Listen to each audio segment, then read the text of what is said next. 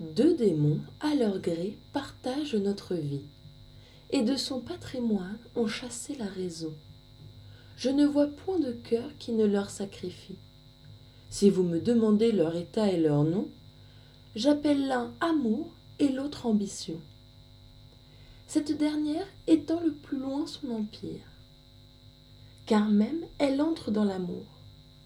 Je le ferai bien voir, mais mon but est de dire comme un roi fit venir un berger à sa Le conte est du bon temps, non du siècle où nous sommes. Ce roi vit un troupeau qui couvrait tous les champs, bien broutant, en bon corps, rapportant tous les ans, grâce aux soins du berger, de très notables sommes. Le berger plut au roi par ses soins diligents. Tu mérites, dit-il, d'être pasteur de gens Laisse là tes moutons, viens conduire des hommes, je te fais juge souverain. Voilà notre berger, la balance à la main. Quoiqu'il n'eût guère vu d'autres gens qu'un ermite, son troupeau, ses matins, le loup, et puis c'est tout, il avait du bon sens. Le reste vient ensuite. Bref, il en vint fort bien à bout. L'ermite, son voisin, accourut pour lui dire Veillais-je Et n'est-ce point un songe que je vois? Vous, favori Vous, grand Défiez-vous des rois Leur faveur est glissante.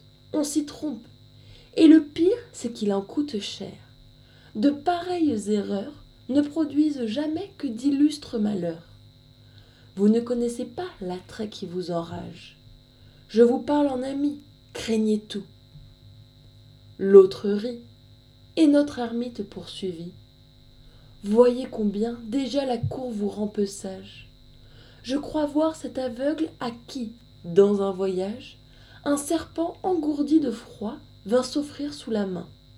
Il le prit pour un fouet, le sien s'étant perdu, tombant de sa ceinture. Il rendait grâce au ciel de l'heureuse aventure. Quand un passant cria que tenez-vous? Ô Dieu Jetez cet animal traite et pernicieux.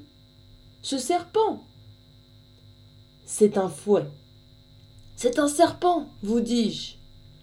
À me tant tourmenter, quel intérêt m'oblige? Prétendez-vous garder ce trésor? Pourquoi non? Mon fouet était usé, j'en retrouve un fort bon. Vous n'en parlez que par envie. L'aveugle enfin ne le crut pas. Il en perdit bientôt la vie. L'animal dégourdi piqua son homme au bras. Quant à vous, j'ose vous prédire qu'il vous arrivera quelque chose de pire. Et que me serait-il arrivé que la mort? Mille dégoûts viendront, dit le prophète ermite. Il en vint en effet. L'ermite n'eut pas tort maintes pestes de cour fit tant, par main ressort, que la candeur du juge, ainsi que son mérite, furent suspects au prince. On cabale, on suscite accusateurs, et gens grévés par ses arrêts. De nos biens, dirait-il, il s'est fait un palais. Le prince voulut voir ces richesses immenses. Il ne trouva partout que médiocrité, louange du désert et de la pauvreté. C'étaient là ses magnificences. Son fait, dit-on, consiste en des pierres de prix. Un grand coffre en est plein, fermé de dix serrures. Lui-même ouvrit ce coffre et rendit bien surpris tous ces machineurs d'imposture.